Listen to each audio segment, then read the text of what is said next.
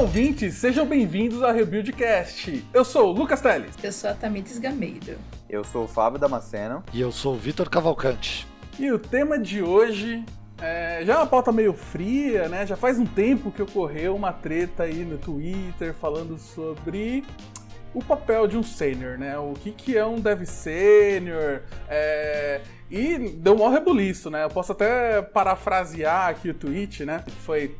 É... Quando comecei em TI, ouvia... Tem sênior que não quer passar conhecimento e ajudar a gente. No dia em que virei sênior, entendi o problema. Imagina você tendo que programar o dobro dos outros com três humanos pendurados no seu cangote perguntando coisa o dia inteiro.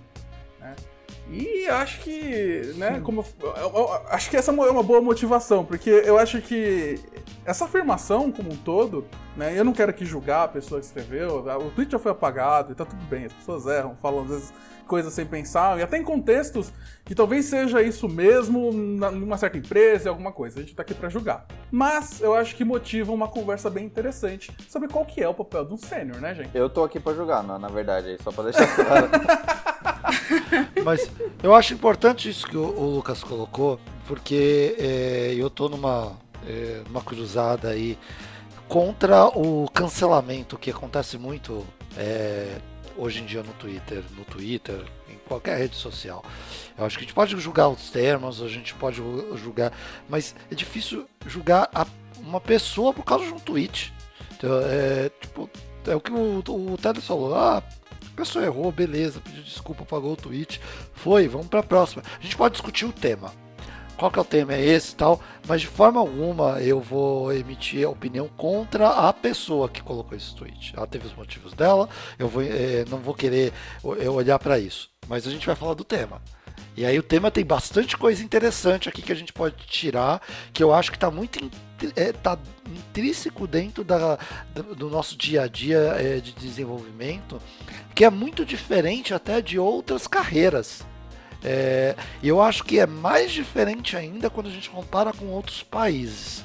É isso. Então acho que tem bastante assunto para gente tocar aí.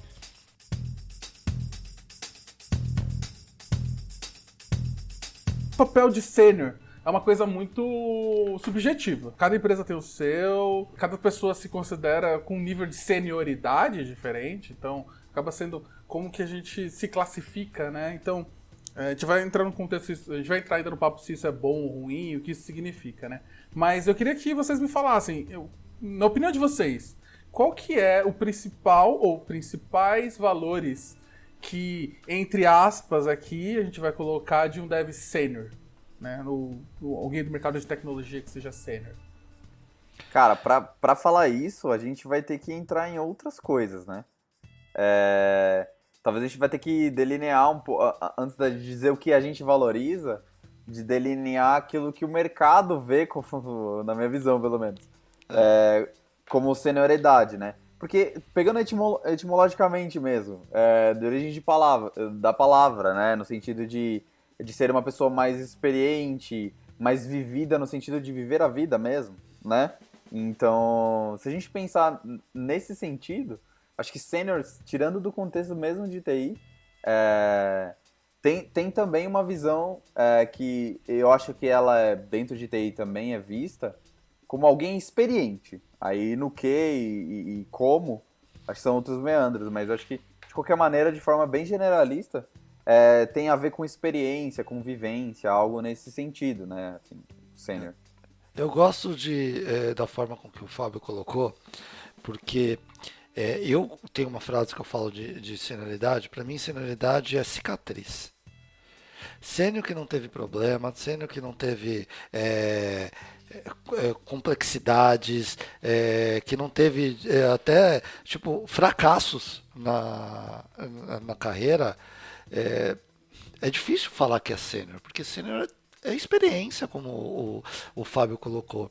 É, aí a questão é quanto de experiência quanto é, como que eu vou definir ah, é, a partir daqui é sênior, a partir daqui não é sênior? Entendeu? É, então, eu, eu acredito que ser sênior vai mais do que envolve mais do que o técnico. É, conforme eu fui crescendo na minha carreira e tendo contato com outros níveis de pessoas, eu percebi que o técnico ele não era o maior problema, né? Então, eu acredito que sim, um sênior tem que ter domínio do técnico, sim.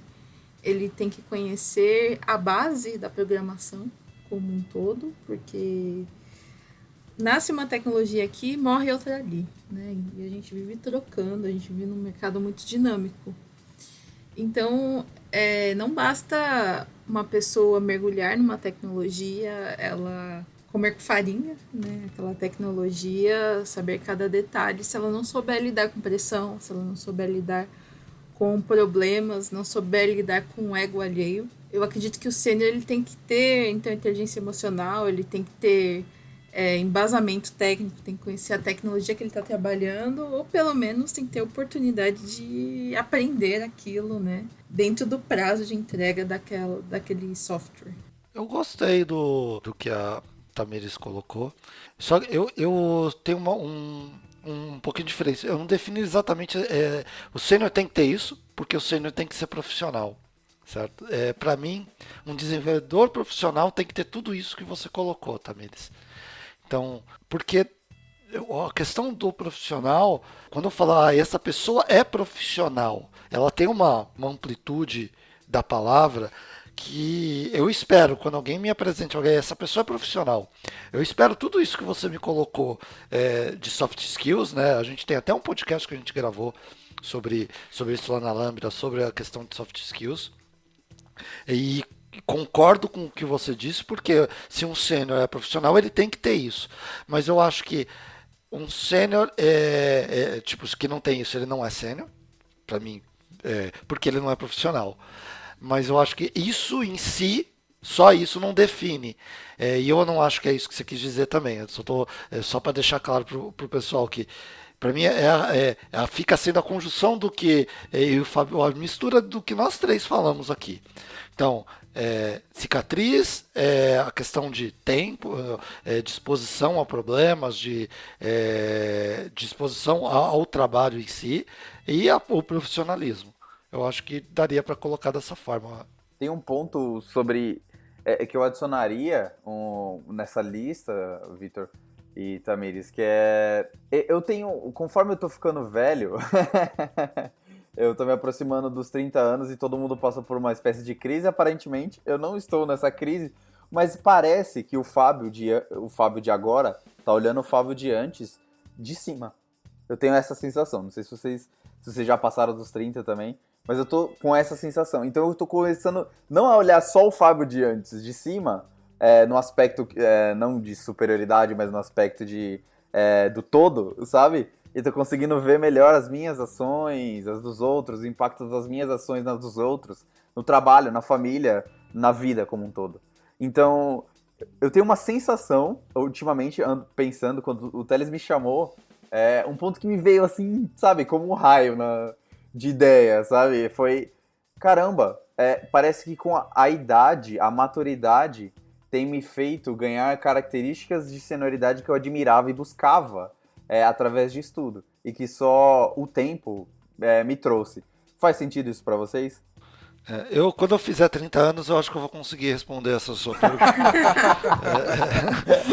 É, é, eu, eu, ainda não. Eu não sei porque vocês deram risada, gente. Eu tô aqui. É que dá a volta, né? Mas eu lembro quando eu conheci o Giovanni. É, faz muito tempo, isso acho que faz uns 12 anos, 12, 13 anos. É, eu lembro de um papo que a gente estava tendo, e aí eu estava perto de fazer os 30 anos. Ô, oh, Fábio. oh, nesse. E eu lembro quando eu falei para ele, Gijo, caramba, eu olhei um código meu que eu fiz há uns 5 anos atrás, cara, tá zoado o código. Eu não, eu não me conformo que eu escrevi aquele código, né? Ele, é, eu lembro das conversas porque ele pegou e falou, cara, isso aí dá uma boa thread lá no do .NET Architects, que era o grupo que a gente colocava, que a gente é, tocava. É, e ele colocou e ele falou para mim, cara, eu acho que é, esse é um, é um ponto que enquanto a gente não se indignar com o código que a gente fez, ou um código, alguma coisa que a gente fez há cinco anos atrás, a gente não está evoluindo. Então, é, é, um bom momento para a gente falar, cara, se eu fiz um código, alguma coisa, cinco anos, que hoje eu olho para trás e não coloquei, eu não estou evoluindo. E aí você estagnou. e você não consegue, mas se você não conseguir enxergar isso, eu acho que você está perdendo um pouco desse status também. Porque eu acho que assim, sênior é uma coisa que você conquista e tem aquela, aquele selo e nunca mais você perde. Se você é, parar de, de trabalhar com aquilo, se você é, se, se deslocar, deslocar daquele ponto, você acaba perdendo aquilo, porque é conhecimento. Você vai ter as experiências ainda, mas eu acredito que você é, perde um pouco do tato em relação àquilo. É, sim, total, cara. Eu, eu, tenho, eu tenho muita sensação disso mesmo, de ser inconstante, porque tem coisas que eu talvez era sênior antes, que eu não sou mais. Por escolhas de carreira, por escolhas da vida, por, é, por estar onde eu estou, trabalhar onde eu trabalho, sabe? Então, eu percebo que isso muda mesmo.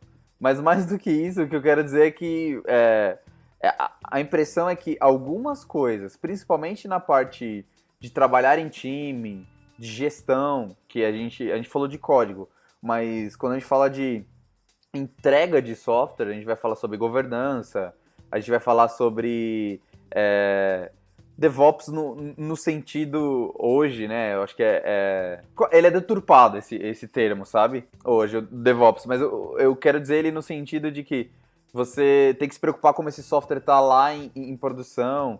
Quem, quem é o time que vai manter esse, isso, né? Que normalmente é, é, delegado a um papel de gestão em geral, acho que na, nas companhias, né? Só que acho que parte das decisões de código envolvem é, tem insumos né, e dados, no mínimo, desse tipo de informação, sabe? Que eu, honestamente, antigamente, eu não sei se é pela maturidade, se é pela experiência, mas eu tenho ideia, uma sensação de que o tempo tem me trazido mais clareza sobre essas necessidades. E eu acho que é bem que o Victor falou. As cicatrizes, quando eu, o problema passa na sua. Eu penso que eu tenho que a, a, vida, a vida profissional é um filme. E quando passa aquele quadro é, aquele quadro já tá rachado no meio, sabe? Opa, esse quadro aqui eu já vi e ele vai rachar. É melhor a gente fazer isso, senão ele vai rachar inteiro. Ele tá com uma rachadurazinha ali no começo. Se a gente continuar, ele vai rachar, vai zoar essa imagem aqui, sabe? Não, eu super concordo. É, eu até falando assim, do tipo, de esse sentimento de olhar para trás e, e, ver que houve uma evolução, ou seja, consigo lidar com problemas de uma forma melhor, ou tanto por experiência ou por, ou por mais conhecimento adquirido de forma geral, é algo que acontece. Mas eu também sinto uma outra coisa, que é ter menos confiança também, às vezes, para tomar algum tipo de decisão. Porque eu não sei se vocês já ouviram falar do efeito Dunning-Kruger, né, que quanto você sabe muito pouco sobre alguma coisa, é mais fácil você achar que você sabe muito sobre ela. Conforme você vai aprendendo mais e vai tendo mais conhecimento geral sobre aquilo, a chance de você ter mais certeza sobre aquilo é menor.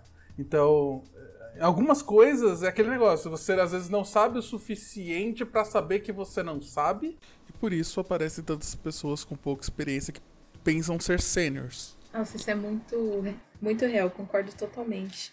A sensação de que quanto mais você estuda, mais você percebe que você não sabe nada, é algo bem frequente né, pelo menos para mim.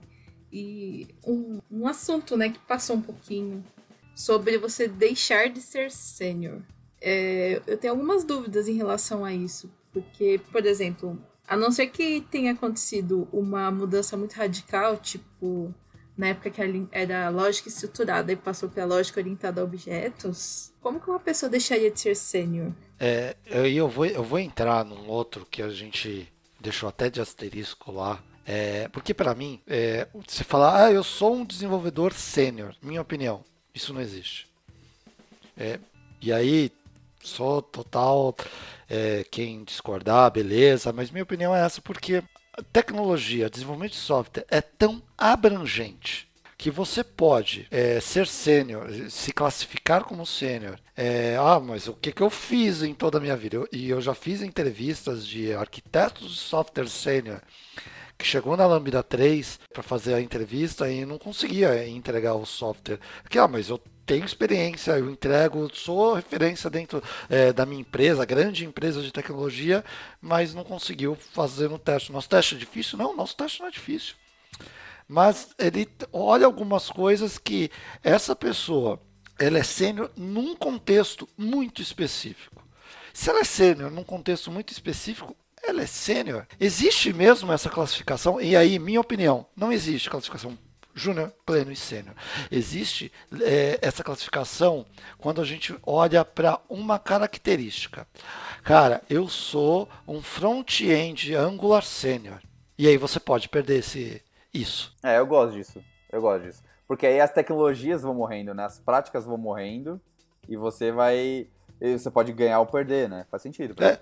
Agora, esse cara tem, tem valor, tem referência, porque, pô, se ele é um desenvolvedor front-end Angular sênior, é, ele conhece front-end, ele conhece HTML, CSS, ele conhece é, HTTP tal, mas ele é um, um desenvolvedor sênior React, ele vai conseguir entrar num, num projeto React é, e resolver um problema que eu espero que um sênior resolva de cara, eu acho que não, ele vai demorar um pouquinho e ele vai resolver esse problema. Porque ele, se, se ele tem é, experiência tal, ele vai conseguir resolver.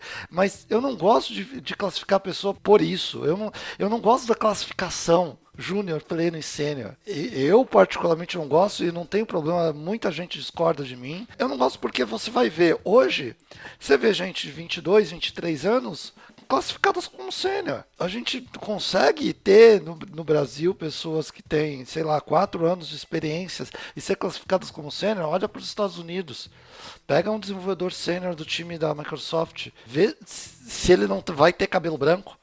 Ele vai ter cabelo branco e muitos, normalmente. E eu acho que a gente no Brasil, e eu não falo isso para fora, mas no Brasil, eu não gosto de, dessa divisão.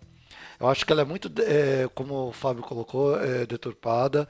Ela não reflete de fato o que, ela gost... o que ela teria que dizer. Ela é uma forma de classificar salários certo? Mas esses salários eles não são feitos porque aquela pessoa chegou naquilo, chegou naquele, é, naquele ponto, elas são feitos porque eu preciso pagar aquele valor para ela, porque senão eu não vou ter ela, porque a gente está numa, numa questão de pressão mercadológica que faz eu ter que pagar é, mais para desenvolvedores e mérito dos desenvolvedores, porque tem é aquela questão de demanda versus é, oferta, e aí quem é quem está conseguindo entregar pode cobrar o valor que ele tem, e mas eu só não acho que a gente precisa classificar a pessoa ser sênior para ela ganhar mais. Esse é o meu ponto. Eu só não queria ligar as duas coisas. Ah, eu acho que sem classificar fica difícil até você saber onde colocar esse profissional.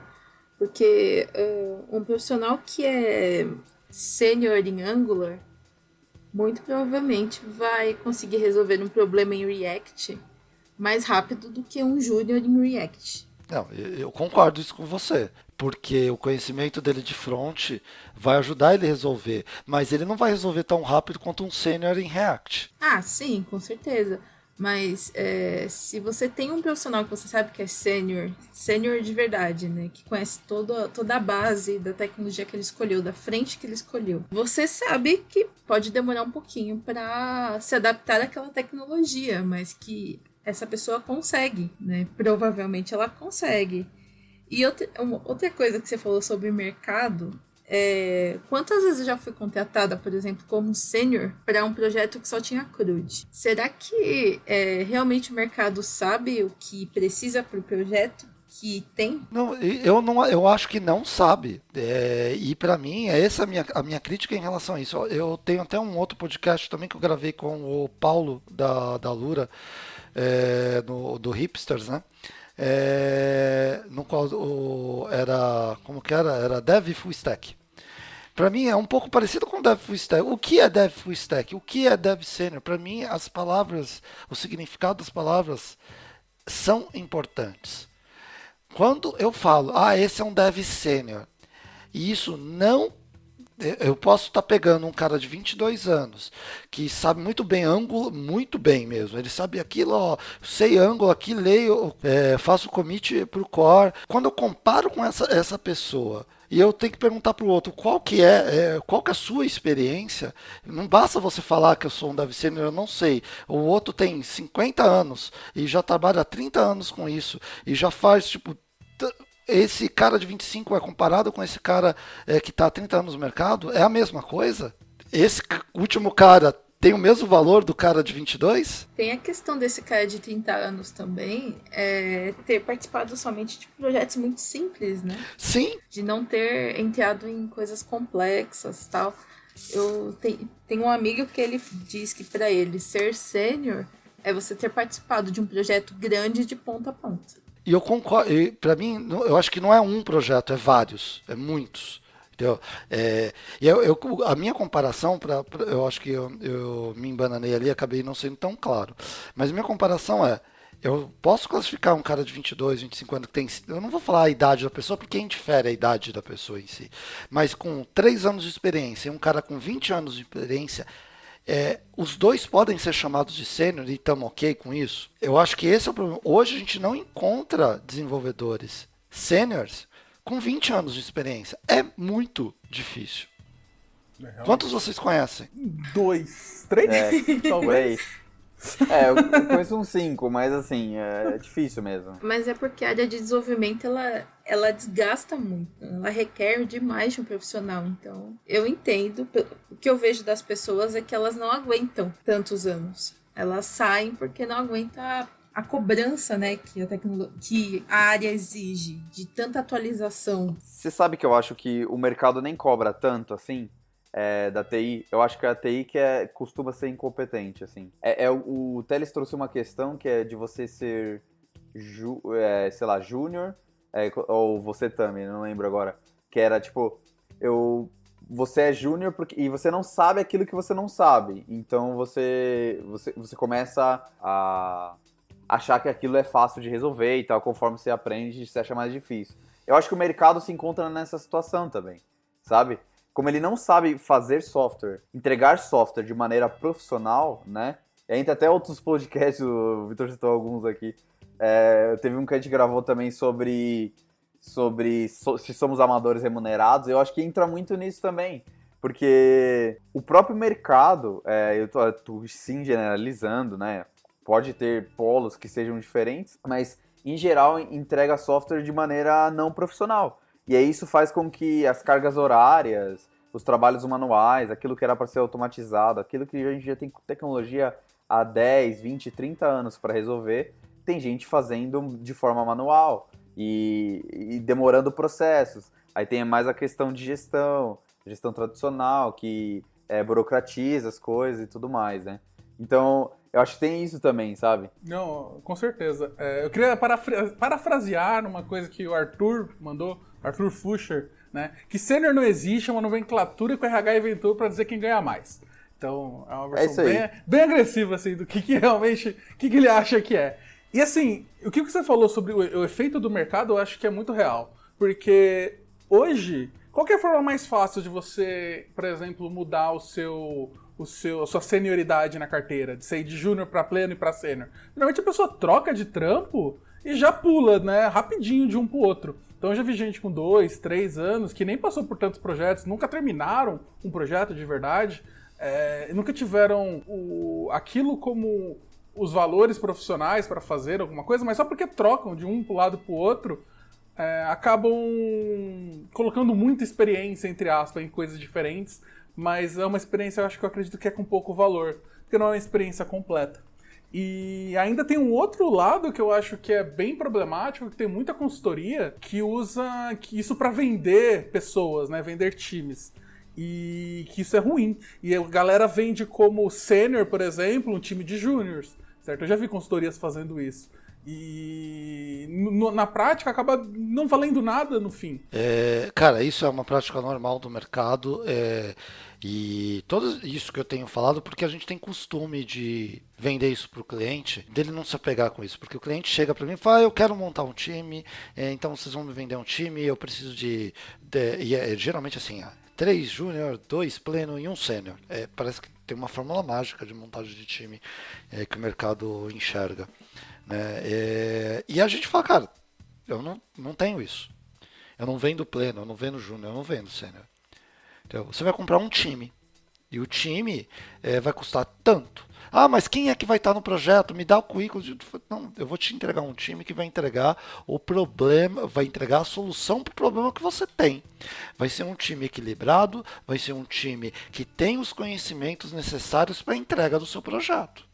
Dentro dele vai ter DevOps, dentro dele vai ter isso. E aí, de novo, ah, mas é, quem é o sênior do time? Quem que é? Cara, eu não tenho isso. Eu tenho a, a senioridade, a gente chama de liderança situacional. Que é o quê? Eu tenho um cara que conhece muito bem de Angular aqui, por exemplo, se é um projeto de Angular. Eu tenho um cara que conhece muito bem de DevOps, é, por exemplo, uma pipeline que é de mobile, se tiver o projeto for de mobile, o cara vai conseguir, conhece a parte de mandar, colocar para fazer teste no, no test flight, tem todo esse conhecimento para isso. Mas, tá, mas ele é sênior? E aí eu, eu, sempre eu já tenho esse discurso de tipo, eu não acredito na classificação de sênior do mercado hoje. Para resumir minha questão, eu acordo, eu concordo com o, o Arthur, saudades Arthur. Eu concordo muito com ele porque é isso, o mercado classifica isso para resolver. Ele classifica uma coisa e o mercado precifica essa coisa para conseguir contratar. E quem contrata geralmente não é a pessoa, não são os técnicos, são os desenvolvedores. Ela con contratou para resolver um problema de um cliente que ele nem sabe qual que é, mas ele precisava contratar um desenvolvedor sênior. Se eu pego um pleno aqui, contrato ele agora, ele vira sênior e eu vendo para ele. Isso tem um é volume tão grande que acaba é, fazendo uma é, maçaroca na cabeça das pessoas muito grande. De novo, eu não tenho problema é, com pessoas que pensam diferente, eu não quero provar meu ponto, mas eu acredito muito nisso. Eu acredito que hoje essa divisão ela não ajuda desenvolvedores, ela ajuda é, processo de RH Processo é, tipo, facilitar o trabalho de classificar as pessoas numa caixinha e pagar por isso. Ajuda naquelas, né? Porque não funciona, né? Não, mas ajuda porque ajuda o trabalho de alguém. Ah. Eu não funciona, isso eu concordo. É, de alguém que não está entregando software em produção, madrugando, né? Que é o, ponto que a Tamires trouxe aí, da falta de qualidade de vida. Talvez é, a, a falta de expertise é, é um combo, né? A falta de expertise traz falta de profissionalismo na, na, entrega do software, que traz uma qualidade de vida que faz com que as pessoas abandonem a carreira ou aposentem mais cedo, né? E, e esse tipo de coisa. Eu, eu comentei com vocês antes de comentar o podcast que eu ia dar um exemplo meu, mas é, os lugares por, por, onde eu trabalhei antes de vir para a Lambda, o único objetivo que eu tinha é, é, tinha coisas legais, tal, fiz coisas, trabalhei com coisas interessantes, equipes é, interessantes. Mas o objetivo que eu tinha é porque eu descobri, olhando o padrão das pessoas, dos meus pares, que não tinha uma diferença efetiva, né? Então, é, eu tive a sorte de, de, ter uma base acadêmica interessante, né? É, na faculdade que eu fazia, era uma faculdade é, pouco conhecida, mas eu, eu tive é, um, alguns professores muito bons. Eu lembro que eu tive é, parte de formação de engenharia e engenharia de produção, que foi maravilhoso para a carreira de no aspecto da agilidade. Muita coisa para mim fez sentido por causa disso. Mas o fato é que é, eu lembro que tinha uma professora, a professora Célia, se você por acaso ouvir o podcast do Teles nesse momento, maravilhosa, saudade de você. Eu devo muito a minha carreira a você. É, eu lembro que ela ensinou orientação a objeto e eu, o Chico, que trabalhou aqui na Lambda, acho que. Eu lembro que a gente olhava e falou, cara, a gente faz tudo errado no trabalho. E a gente, sabe com aquele ânimo juvenil, sabe? Cara, vamos, vamos falar com o arquiteto, chegamos com. Cara, vamos fazer isso, olha, porque Solid. Porque você tem que desacoplar as coisas. Se a gente fizer a inversão de controle, dá pra gente testar, cara. E é barato, e não sei o que e tal. E a gente, com aquele, todo aquele conhecimento novo, é, que nem tinha tanta experiência, acho que eu vim aprender isso com mais força aqui na Lambda 3, mas ali com um pouco de conhecimento que a gente tinha obtido, e aí a galera falou, não, isso aí não funciona, cara, que você tá falando, entendeu? Então assim, aí eu comecei a falar, como não funciona? Tem base científica, né? Não é gosto, não é, eu não tô falando porque eu gosto, é porque olha que interessante esse livro, não, esses livros aí, esses caras aí não estão com nada, né? Então, um, um nível técnico baixíssimo, assim, orientado a tempo de casa somente, a expertise de negócio, né? Às vezes a pessoa conhecia muito banco de dados e o sistema inteiro no banco de dados, ela sabia meio que. É, é o que o VC falou de, da senioridade situacional ali e tal, é, né? Num contexto muito específico. Então aí eu fui pulando de emprego, cara. E eu, eu, não lembro exatamente aqui para falar para vocês, mas eu lembro que dois empregos antes de entrar na Lambda, que isso faz cinco anos, seis anos aí, eu tenho 10 de carreira, não muito, mas em quatro anos, três, quatro anos, três anos e meio, eu me tornei sênior. E eu lembro que, eu lembro da, eu nunca vou esquecer isso, a ligação é, da Red Hunter, para comprovar o, o, o, ponto aqui, né, esse nome maravilhoso de Red Hunter, ela é a caçadora, é a predadora de, de cabeças. Ela me ligou e falou: Ah, tem uma vaga aqui, Fábio. Ela já tinha me indicado para alguns lugares, sou grato a ela também. E eu lembro que ela, ela falou: Tem uma vaga aqui que é de sênior tal, mas você é júnior. Eu era, gente, eu era júnior. Antes de me tornar sênior. É, e de uma hora para outra ela falou: ah, Você não quer fazer entrevista lá tal? Você, você falou que você, você tem essas habilidades. Eu falei: Não, eu tenho essas habilidades. Eu fui lá, é, o gestor gostou de mim, né? Era um gestor bem técnico. A gente conversou sobre novidades do Angular, eu lembro putz, piramos naquilo. Na época o Angular tava começando, o time do Google, falando de teste e tal. E, cara, eu entrei, sabe? É, eu era sênior, sabe? Não era, sabe? É, dentro da, da própria característica do mercado mesmo, se você for olhar, né? Mas eu, eu, eu me tornei sênior e comecei a ganhar como sênior, né? É, então, é, é, isso, assim. É, o mercado de, é deturpado. E para ser honesto, uh, até pouco tempo atrás eu aconselhava, antes de entender um pouco melhor isso, eu aconselhava alguns amigos meus a fazerem isso, sabe? Tipo, ah, você tá na TI? Cara, é, quica de emprego em emprego é, e, e, ganha dinheiro, se esse é o seu objetivo, sabe? Se torna o sênior, entre aspas, aí, que as empresas querem e ganhe, ganhe o dinheiro que você precisa é, para realizar seus sonhos aí. Porque para aquelas pessoas que estavam, eu lembro alguns amigos, inclusive da faculdade, que estavam querendo entrar na TI por causa de dinheiro, sabe? Bom, para quem não sabe, eu faço parte de um projeto que se chama X Sharp. É um projeto que ele roda dentro dos developers BR. Sensacional, parabéns pelo projeto.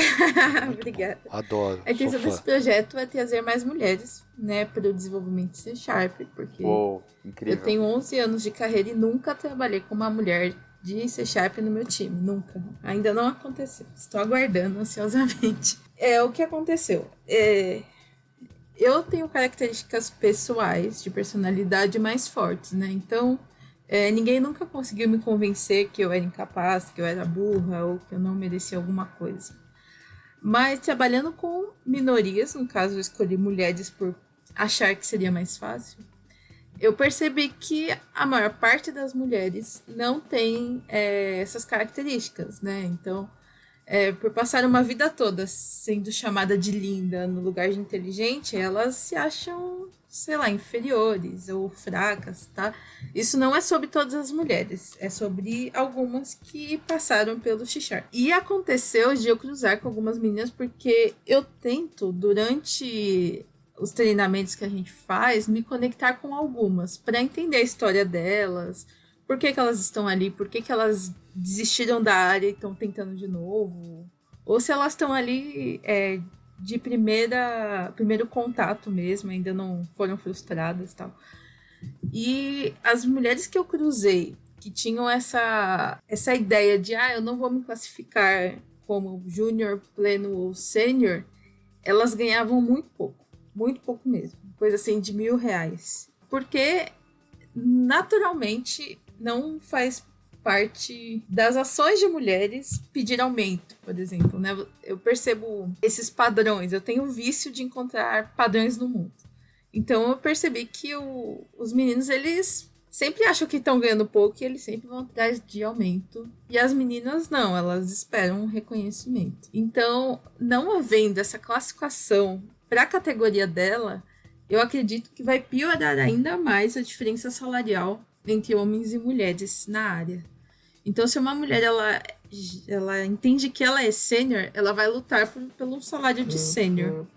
Se ela não sabe o que ela é, muito provavelmente ela vai passar muito tempo ganhando um salário bem baixo. Caramba, Sim. cara. É, Sim. Eu gosto de, de conversar com pessoas é, diferentes porque elas trazem problemas diferentes que a gente nunca imaginou.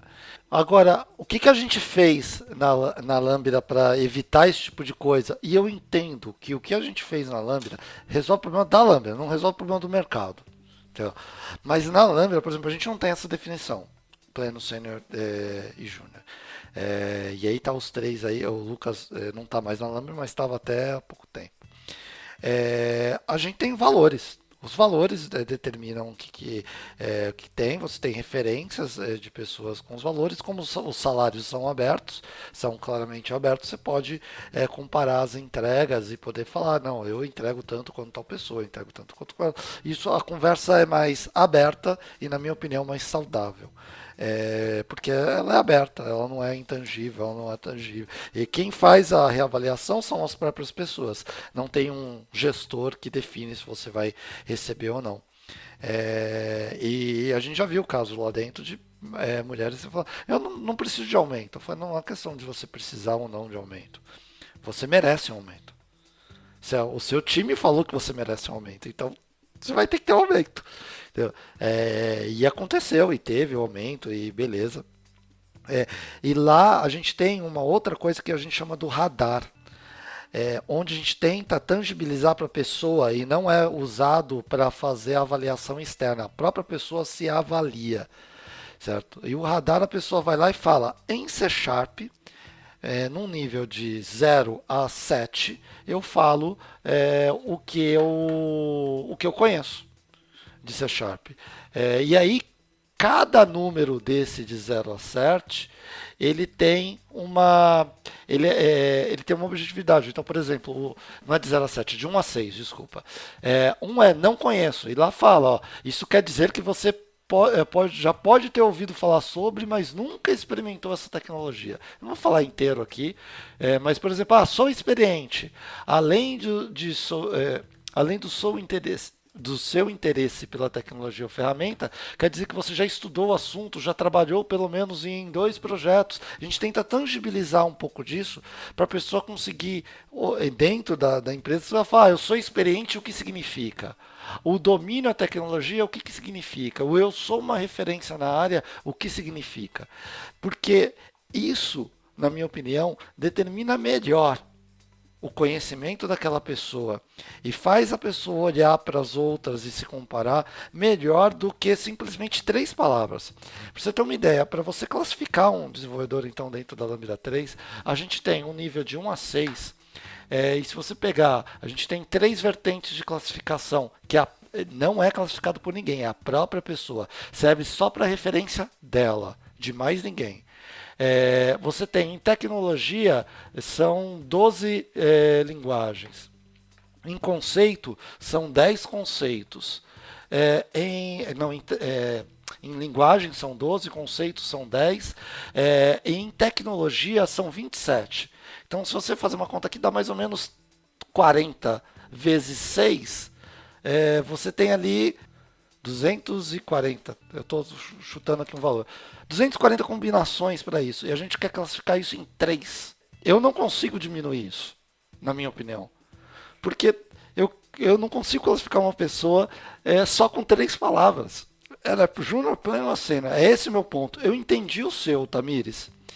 E eu não sei como resolver. Vou ser bem sincero com você, eu não sei. Eu vou ter que refletir. E eu queria puxar assim, tá? Independente. Hoje o mercado reconhece essas pessoas como sênior, certo? Então isso é, é sênior para o mercado. É, mesmo que seja uma coisa tão abrangente como é o que a gente falou agora há pouco. Tá, mas o que, que a gente deveria esperar desse sênior? Senioridade. Sacanagem. Quais são os valores que acho que a gente acredita ser mais importantes para uma pessoa que teoricamente está no cargo de sênior ou quer chegar a ser sênior? Qual que, que, que é o, o quais são os, o, as coisas mais importantes na opinião de vocês? Cuidar do time, passar o conhecimento dele e tornar mais pessoas sênior. Melhorar a senioridade das pessoas, né? Vamos pensar na senioridade não é um binário, não é dizer, você não é você, você vai de júnior para sênior. De...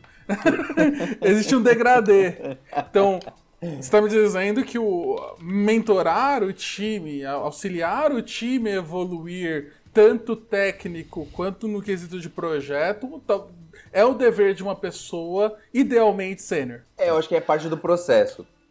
Porque as pessoas estão no time entregando software, certo? Então, Acho que parte do, do papel é, além de, né, de ter algumas habilidades específicas ali, muita experiência, muita cicatriz, porque os, os meios importam, assim. Acho que o sênior, ele com, começa a nascer quando você começa a perceber que o caminho importa, né? É, que não deve ser maquiavélico a forma que você entrega software, entrega o seu trabalho. Então, se você entregou software, mas no meio do caminho tem vários corpos dos seus colegas no chão, né? Que você passou por cima, humilhou, fez esse tipo de coisa porque você tinha um cargo, eu acho que essa pessoa não é sênior, né? Uhum. Acho que a gestão da equipe ali, é, cuidado com o seu time, passagem do conhecimento dos porquês, as tomadas de decisão. É, pode ser que ele tome a decisão, mas o compartilhamento do porquê as decisões estão sendo tomadas, né? E, e a abertura disso com o time, eu acho que é, é um ponto bem forte de, de senioridade na minha visão. É, eu tenho uma definição minha é, de. Eu não vou falar do sênior, é, mas é como a gente está classificando, mas eu, eu, quero falar de uma pessoa que é, seja referência dentro da, é, de uma empresa de desenvolvimento de software é, como desenvolvedor. Tá? Então, primeiro eu classifico que ela tem que ser profissional ao ser profissional, eu classifico ali dentro um monte de coisa. Então, é, até com a, a conversa que a Tamires colocou, é, tem um monte de coisa ali que ela falou. Para mim, ali é, é, ser profissional. Então, é, você tem a soft skills, saber conversar, saber tratar as pessoas, isso, ela é profissional. Então, se ele é um, um sênior, é uma referência da área, ele é um profissional nisso, certo? É, para mim, aí, depois disso, ela tem que habilitar outras pessoas. É, para mim, a primeira função de uma pessoa que chega nesse nível é passar o conhecimento dela para outras pessoas, certo?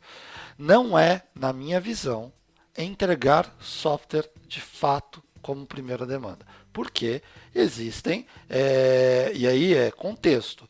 Ah, eu preciso fazer um software, sei lá, vou fazer um sistema operacional agora.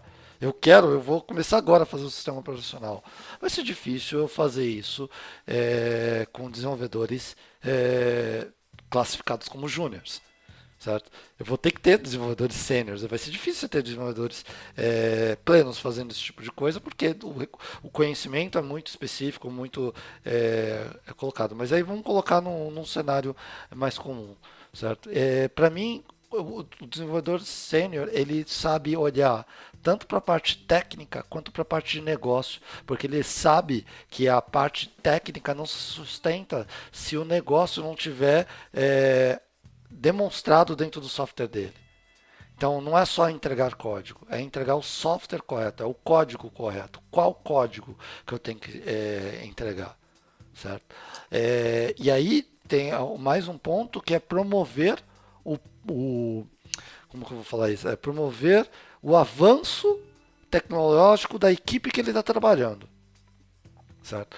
Porque você está sempre olhando ali para novidades, mas também não é usar novidade por novidade, é usar aquela coisa que vai ajudar aquele time a avançar tecnologicamente e não ficar, por exemplo, daqui, sei lá, eu estou agora e estou usando .NET Framework é, 4.5 ainda, é, e comecei a usar isso logo que lançou o .NET Core.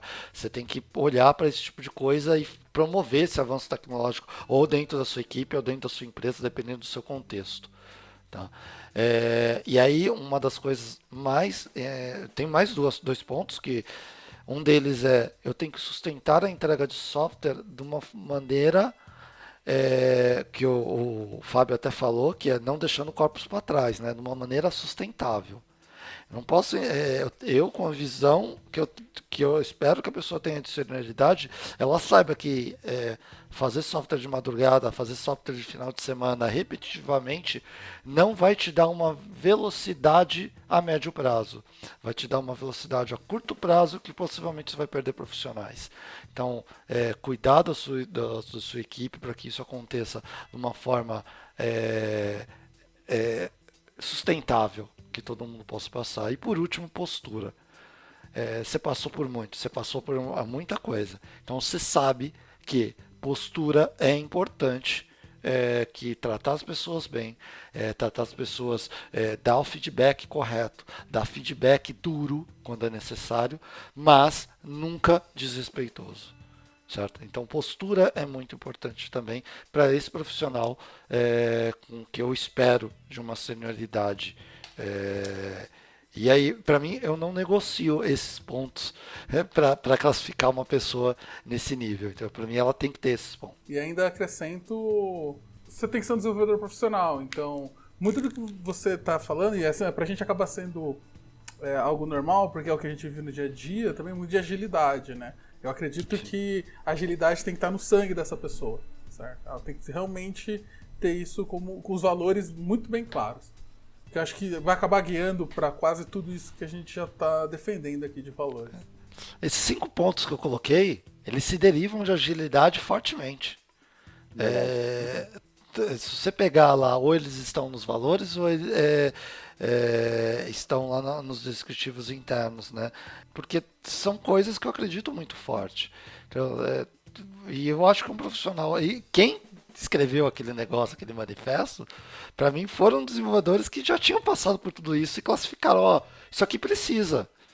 Então, quer, quer ser um desenvolvedor, entenda direito o manifesto e não exatamente Scrum, XP.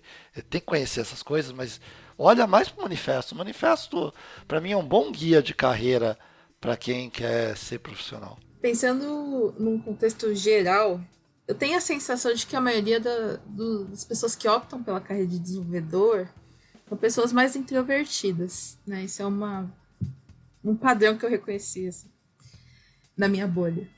É, então, essas pessoas elas não têm tantas habilidades para lidar com pressão, negação, né? Tem até uma, uma ideia de, da geração floco de neve, que o pessoal brinca, que não aceita a repreensão tal. É, eu concordo com você que isso é ser profissional, mas eu acredito que isso evolui junto com o técnico. Que poucas pessoas, tem pessoas que já parece que já nascem com esse talento, né?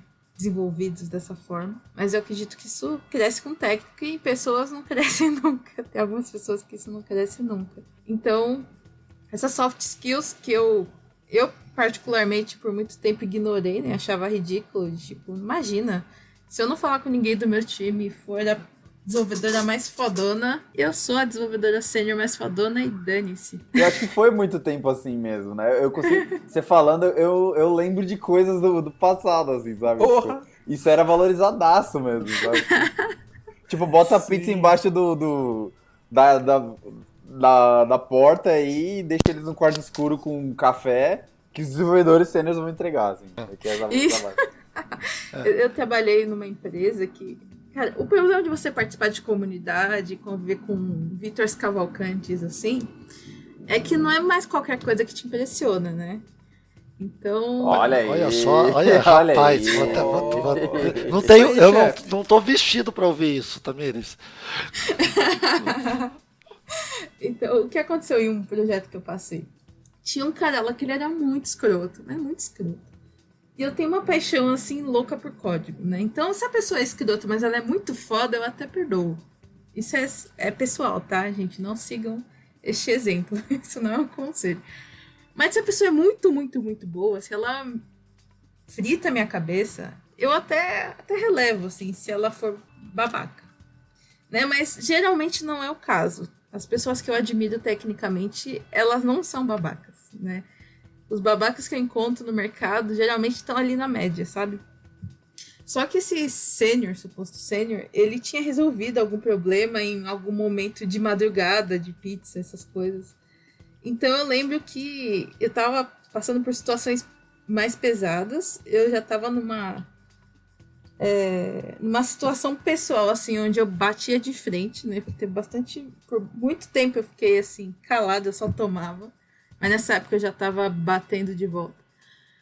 É, e eu lembro que o meu chefe, ele falou para mim assim: ah, não, suporta ele porque ele é muito bom.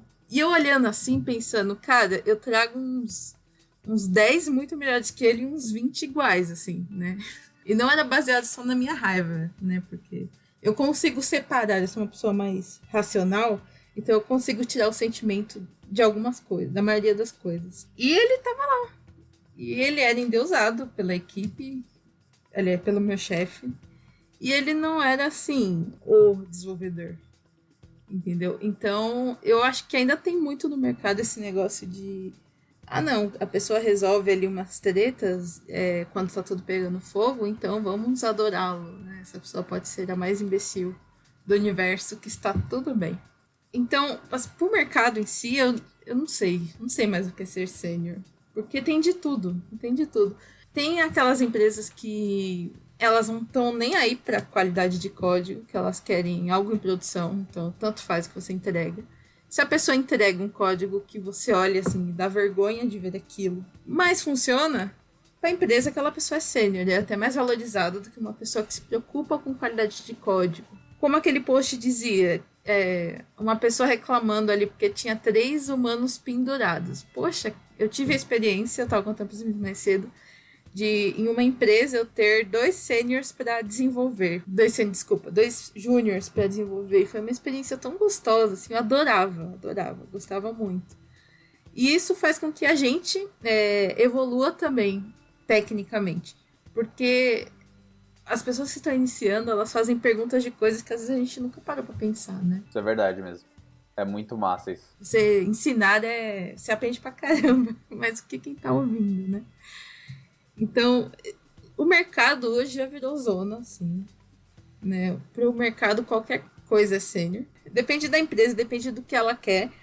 É, se eu for para uma empresa onde eu zelo por qualidade, então eu não vou entregar naqueles prazos malucos e eu brigo por isso, eu provavelmente serei demitida como uma pessoa incompetente, porque eu quero fazer direito e eles querem que entregue rápido. Tem empresas que já pegam pesado na qualidade, né? Uhum. Então você precisa ter domínio daquilo. É, você precisa saber quando usar.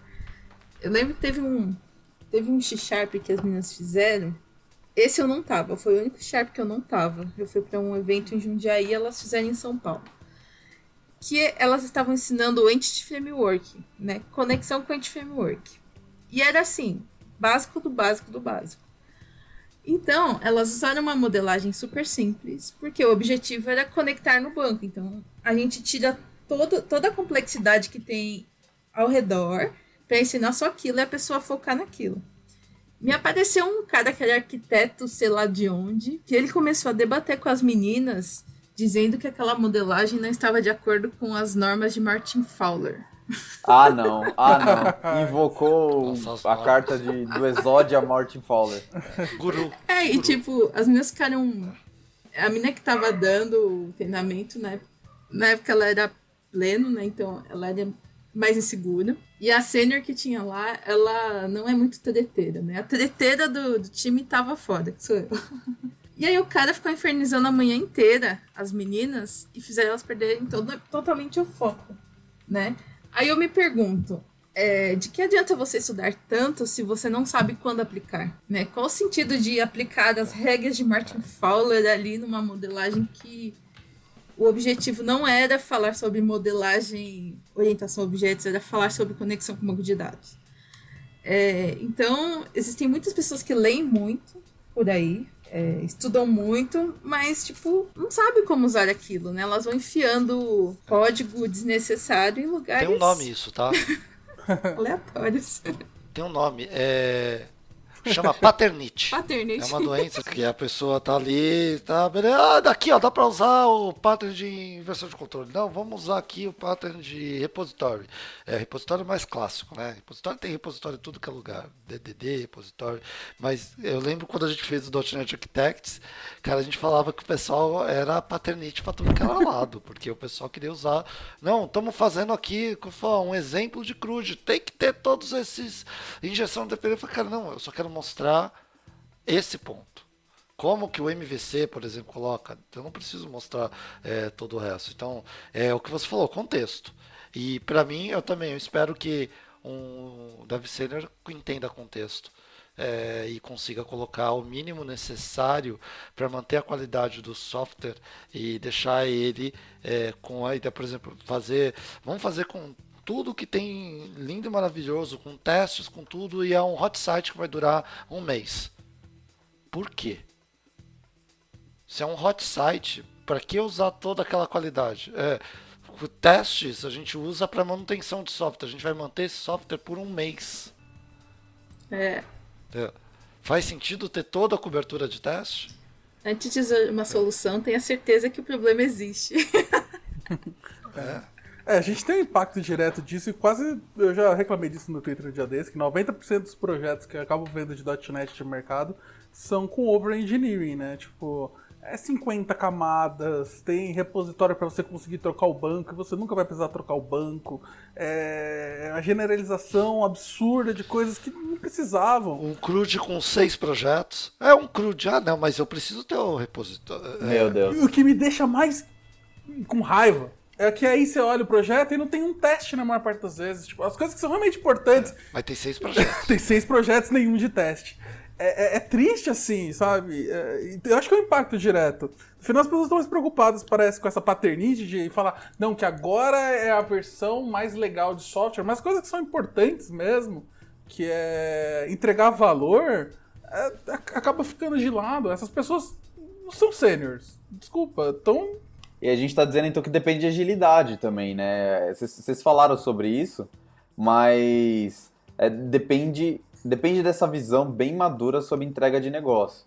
Eu sei que agilidade não é a única forma de entregar software, mas ela é a única forma de entregar software. Mentira, é só a melhor. É... na, na, minha. Só é certa. Só é certa. ela tem várias, mas tem várias. Uma que é certa. É, é, então- é, e para mim, assim, tem tudo a ver com agilidade, Fábio. Você falou certinho, tem tudo a ver com agilidade. É, porque, para mim, é, é, cara, você entregar errado, entregar a coisa errada, é o maior desperdício. E não é entregar código errado, é entregar o que errado. E quando você só está pensando como desenvolvedor e não olha para o negócio, você entrega errado. Você não entrega um software que resolve o problema do cliente.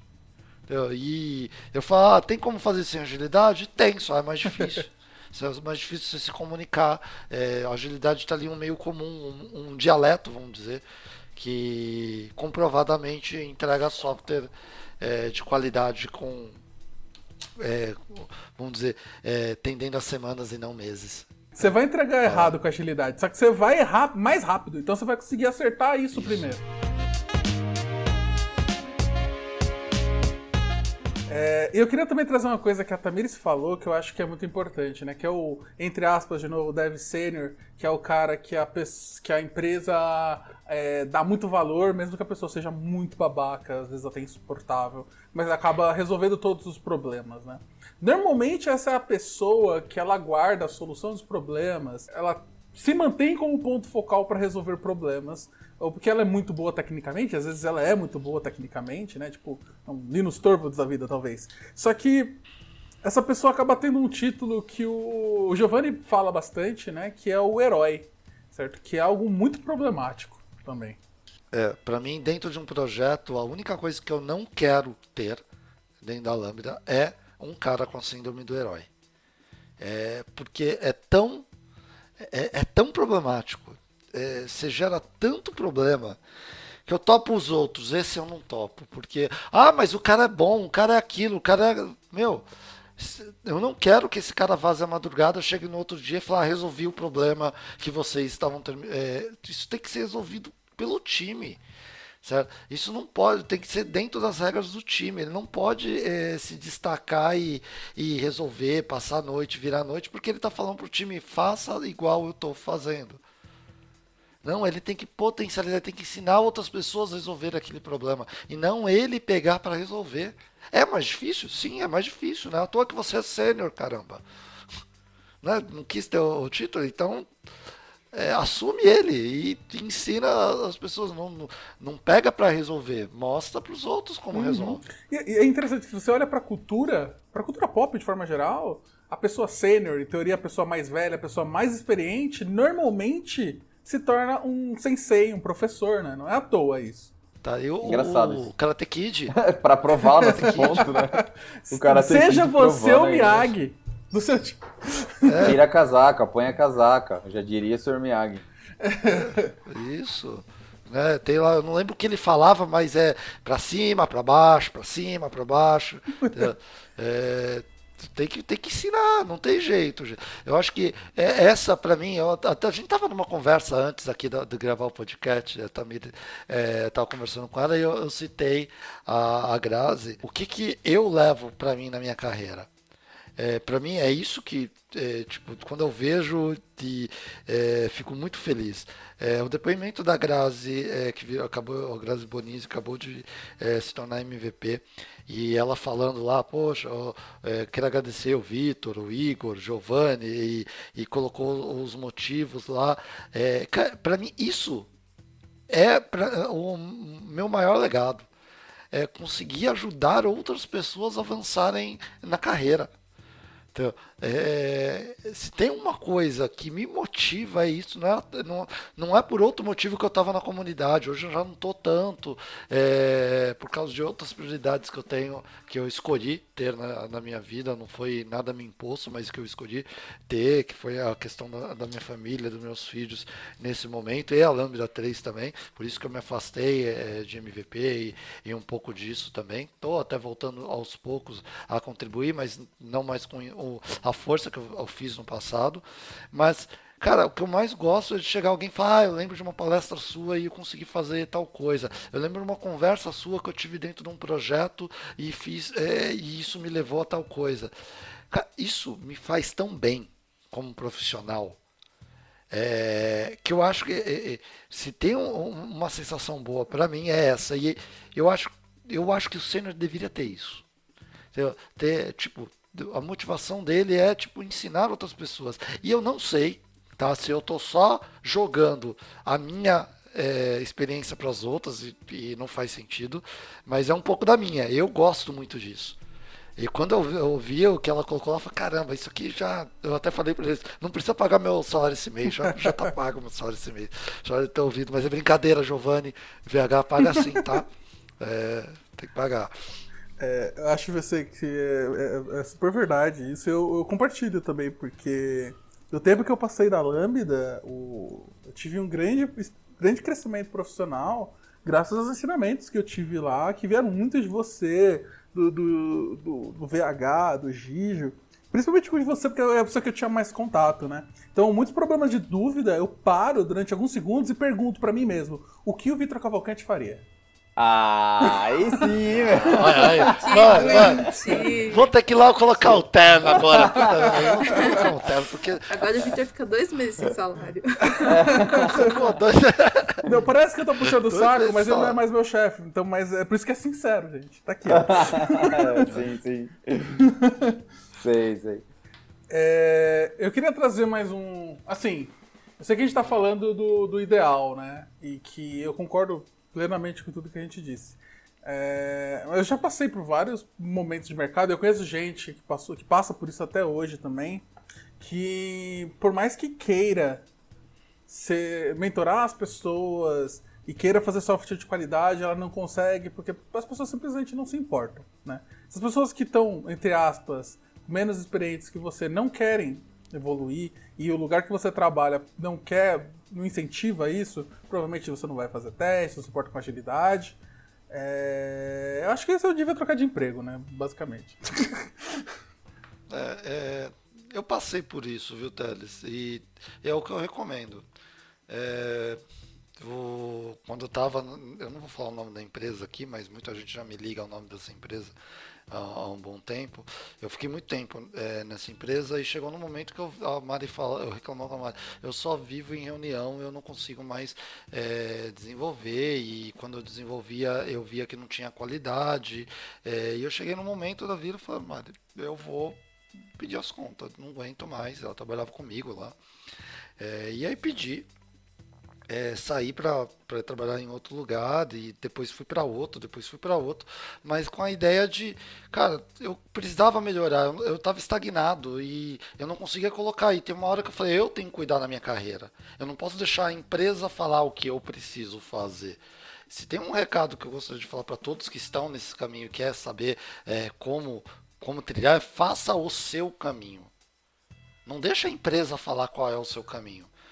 Quando, não, não peça para a empresa um plano de carreira dentro da empresa. Crie o seu plano de carreira. Eu quero isso, eu quero aquilo eu quero aquilo outro. E vá atrás disso. Mesmo que seja saindo da empresa que você está. Não, não delegue isso. É muito importante para você delegar para a empresa que você trabalha.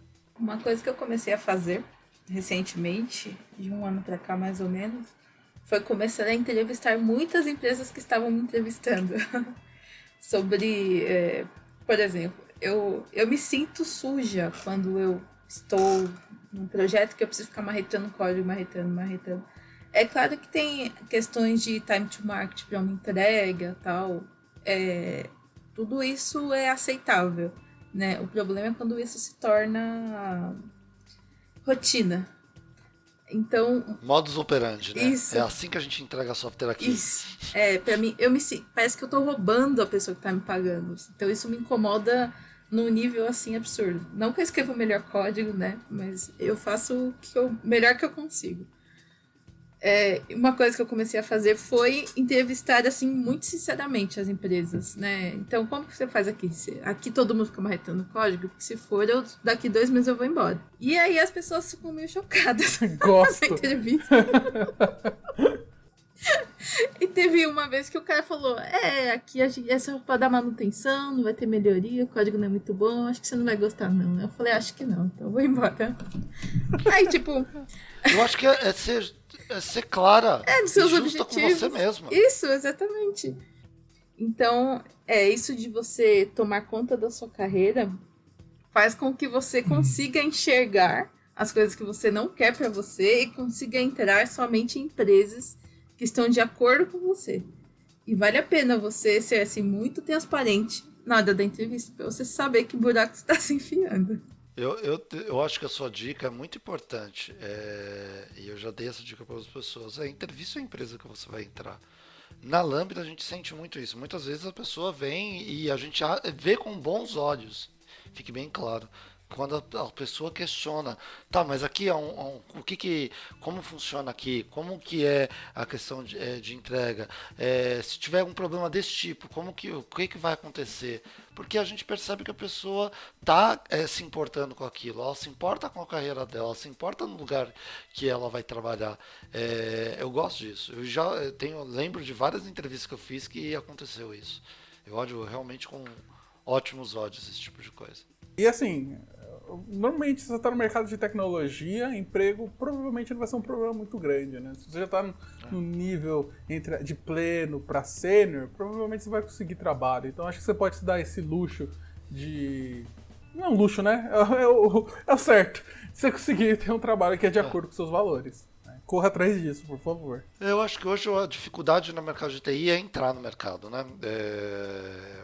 E aí, principalmente é, para pessoas que são subrepresentadas hoje, é, uma a maior dificuldade é essa, é conseguir a, a, primeira mídia. Depois que consegue a primeira mídia, é, eu acho que isso fica mais fácil. Eu acredito que essa, essa característica do mercado que faz com que todo mundo vire sênior, que ninguém mais seja pleno, que ninguém corra um, é, faça né, o crescimento de carreira de forma certinha, porque ninguém quer contratar júnior mais. Então a pessoa estuda um pouquinho, dá um bromation na entrevista e entra numa vaga de sênior. Então o mercado ele contribui muito para essa zona que está agora. Porque ninguém quer treinar mais. Amanhã quem vai desenvolver se ninguém contratar júnior hoje? Com certeza, né? Com certeza. Aí no fim a gente pode falar que a pergunta do podcast, que qual que é o papel do sênior é uma pergunta que a resposta é muito mais, complica mais, mais complicada do que parece, né? Não é que a gente tá aqui mais de uma hora falando sobre isso. No fim, talvez, nem precisasse existir esse nome, ou pelo menos o peso que ele leva hoje no mercado, né, gente? Então.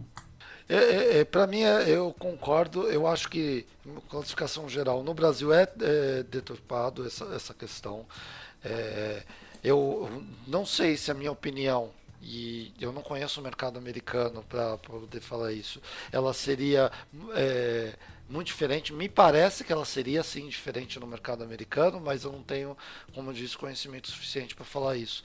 Mas me parece que é muito melhor classificado lá. Tem é, outro dia falando com um americano amigo, amigo não, colega meu de lá, é, a gente falou um pouquinho disso. Ele falou, cara, não existe é, deve ser aqui com menos de 10 anos de trabalho.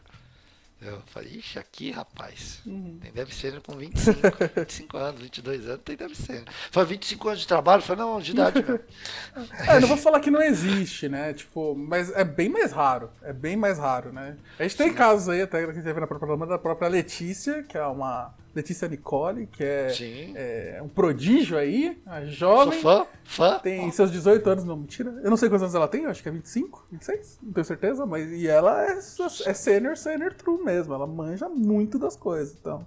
Tipo, mas de novo, é exceção, a maioria é meio torta mesmo, eu acho. E tem o caso também de que se uma pessoa é um- uma sênior muito boa, geralmente promovem ela para gestão, né? Então isso também contribui para que a gente não tenha profissionais tão antigos atuando com programação. E ó, só pra você ter uma ideia, a Letícia veio pra Lambda, o trabalho anterior dela era gestora de projetos. Ela veio pra Lambda pra mexer com código, porque ela não queria mais, porque tinham promovido ela pra gestão. É, acontece muito isso, é o que a gente chama da. é, ah, você é um, bom técnico, ótimo técnico, muito bom técnico, beleza, você vai ser promovido a um gerente medíocre.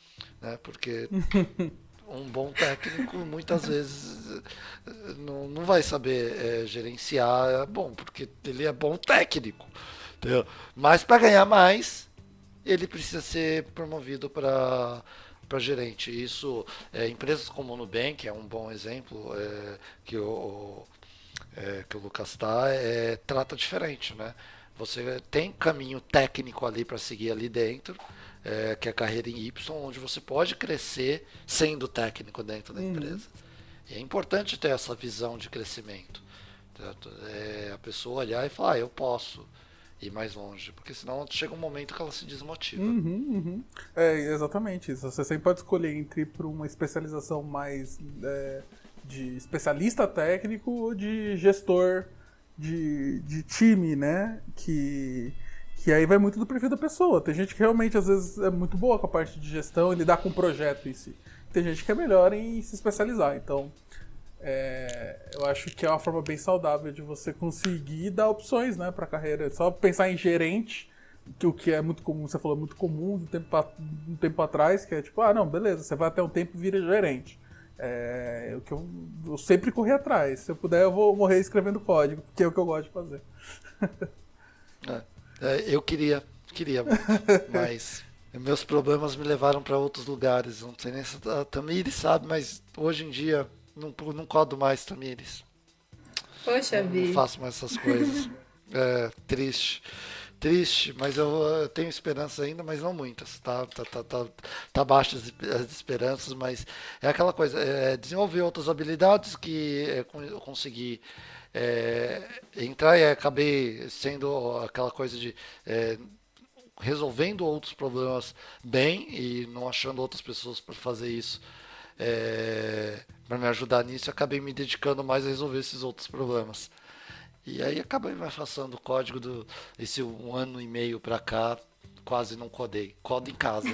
Mas você tá Tava feliz codando agora há pouco. com essa nova Tô, experiência? tô feliz com o que eu tô fazendo. É, tô feliz, mas eu sinto falta.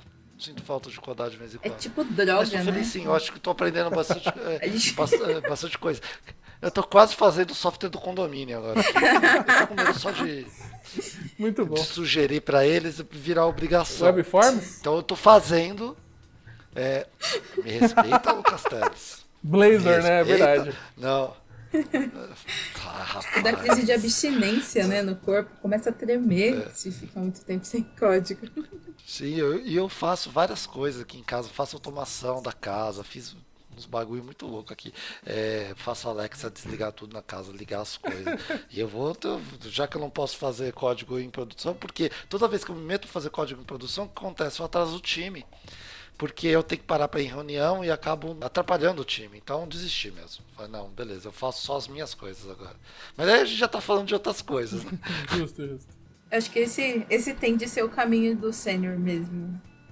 É, sair da- do desenvolvimento de software. Até o cargo de arquiteto. Então- Teve um, bastante tempo que eu acreditei que arquiteto de software era sênior mais, mais mais, sabe? Era a promoção é possível para você fugir de virar gente projeto. É, mas ó, eu ainda eu não, eu não quero tirar sua esperança não, Tamires, porque o meu caso foi muito específico.